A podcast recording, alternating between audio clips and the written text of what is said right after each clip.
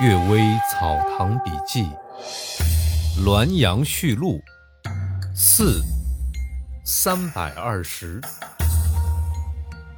诗人与学者。太原人申铁禅喜欢写作以妇女为题材的相连艳体诗，来寄托不被知遇的情感。他曾经夜见某公未被接见，就细作了一首无题诗。恶粉围墙掩画楼，隔窗闻波戏箜篌。愤无信使通青鸟，王遣游人住子溜。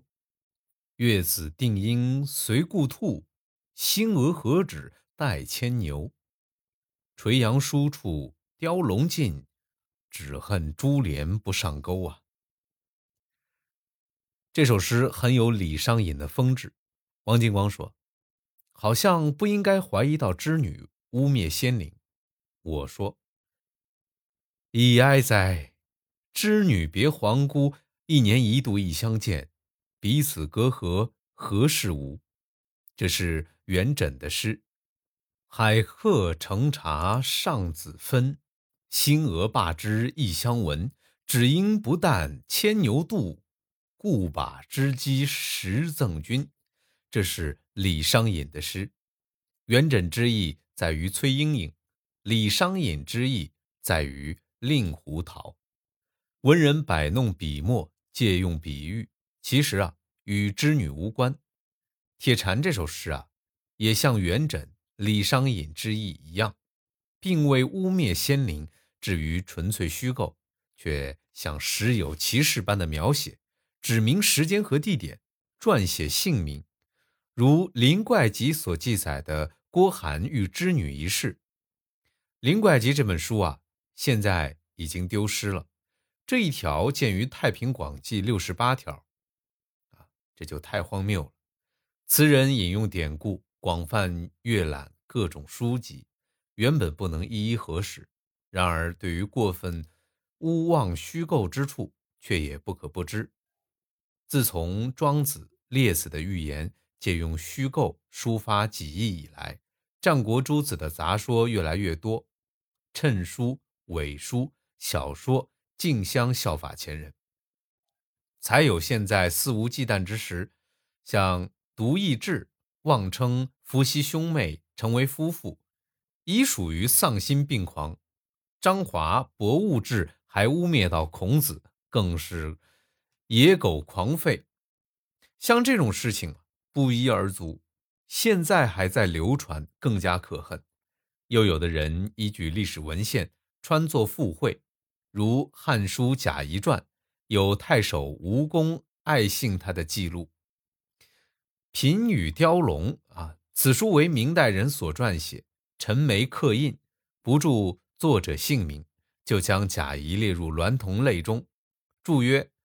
大儒为龙阳，《史记·高帝本纪》称帝母刘媪在大泽之中，太公走过去观看，见到有一条蛟龙在它上面。朝以道的诗中才有“沙翁分我一杯羹，龙种由来是杳冥”的句子，认为啊，高帝是人与龙交媾所生，不是太公的儿子。《左传》有乘风私事，既有。静营私事相中的文字记载，所谓私事，就是秘密结交，以谋求继立他们的儿子而已。后世儒者拘泥于私字，即使是朱熹也有缺失大恶的评论。像这样的情况也不一而足。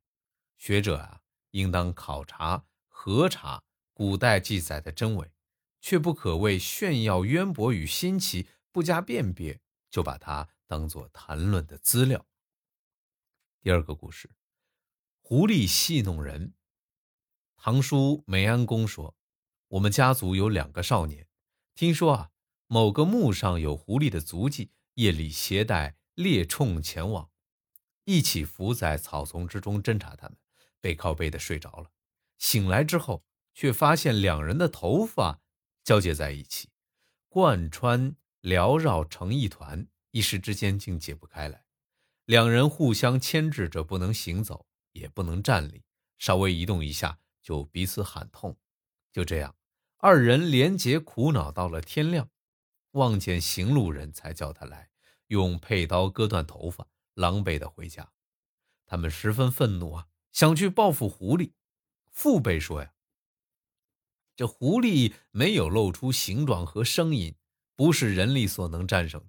况且人无法去侵扰他们，按道理上也说不过去呀。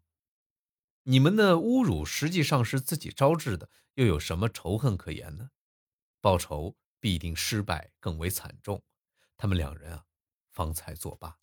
只是狐狸稍微戏弄他们，使他们警悟，而不严重伤害他们，激起他们必定来复仇，也可谓善于自我保全了。然而稍微戏弄也能够激起怒火，不如深藏不露啊，使他们侦查一无所得，更是自我保全的上策。第三个故事。石柜铸五谷。太和门丹池下有一石柜，不知叫什么名称，也不知贮藏着什么东西。德己斋前辈说，涂玉斋的父亲以前督理电工之时，曾经打开来看过。我问玉斋这件事情，他说：“啊，确实是这样。”但是石柜里都是黄色的细屑，没有装满。这些细屑凝结成土坯一样。仔细一看呢，好像是米谷年岁久远所化而成。我认为丹池左边的石阙，既然贮藏两种，那么这些是五谷，较为符合情理。况且在皇帝的仪仗队之中啊，象背之上的宝瓶也装着五谷。大约架色最为珍贵。这古训代代相传，八种正事之中，十放在首位。这见于《尚书·洪范》规定制度的原意，由来确实是十分久远了。感谢各位收听今天的《阅微草堂笔记》，祝各位早安、午安和晚安。